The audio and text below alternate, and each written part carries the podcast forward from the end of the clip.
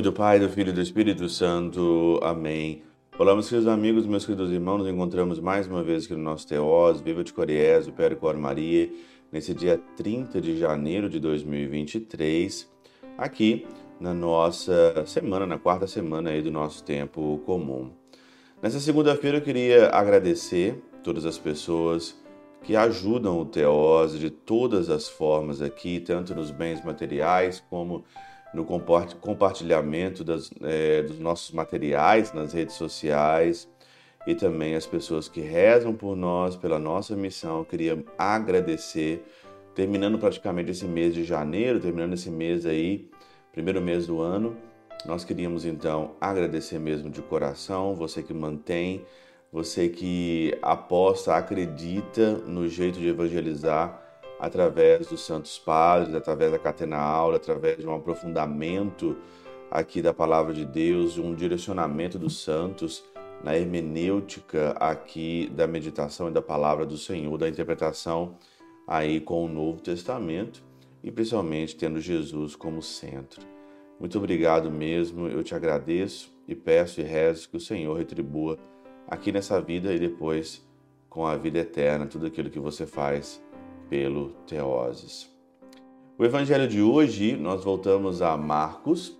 Então nós temos aí Marcos no capítulo 5, versículo de 1 a 20. E Marcos aqui conta aquela história daquele endemoniado, né, que o Senhor então faz aquela cura que vivia pelo cemitério e depois então, dia e noite ele vagava, né, pelos túmulos aqui, e aí então o Senhor também encontra aquele espírito, né, ou vários espíritos chamado legião, porque nós somos muito. O Senhor também expulsa os espíritos e joga o espírito ali é, nos porcos e os porcos então se precipitam, né, monte abaixo dentro do mar onde se afogou. Capítulo, versículo número 13 aqui. E é interessante que no final aqui o Senhor ele dá uma ordem depois, né? Depois, enquanto Jesus entrava na barca, o homem que tinha sido endemoniado pediu-lhe que o deixasse ficar com ele. Quero ficar com você, quero te seguir, Jesus. E Jesus, porém, não permitiu.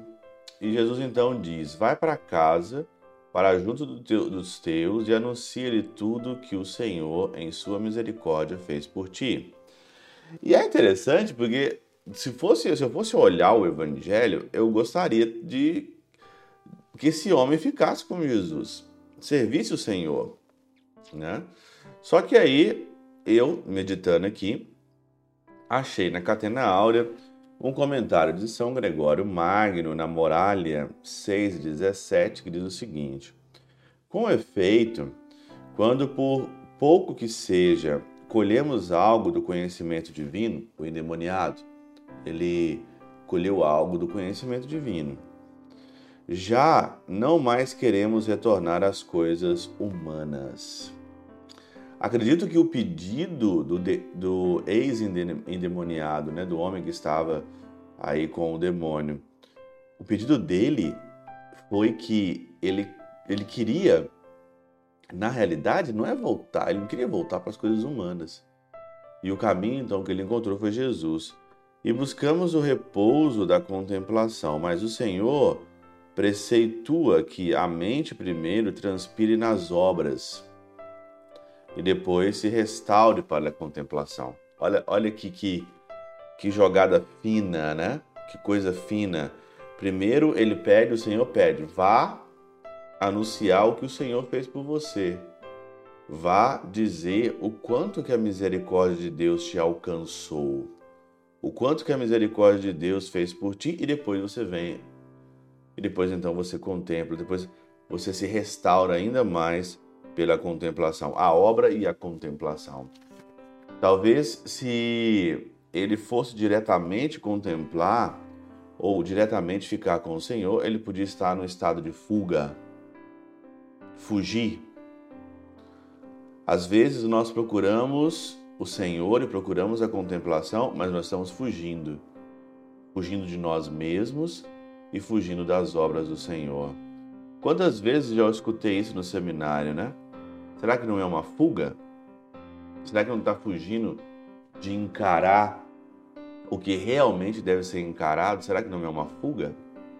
Geralmente a gente entende e escuta isso várias vezes. O Senhor não queria que ele ficasse, o homem ficasse com ele por uma fuga, mas por pura convicção. Anuncie primeiro a minha misericórdia, anuncie o que o Senhor fez por você, depois venha e segue-me. Pela intercessão de São Charbel de Mangluf, São Padre Pio de Peltrautina, Santa Teresinha do Menino Jesus e o Doce Coração de Maria, Deus Todo-Poderoso vos abençoe. Pai, Filho e Espírito Santo, desça sobre vós e convosco permaneça para sempre. Amém. O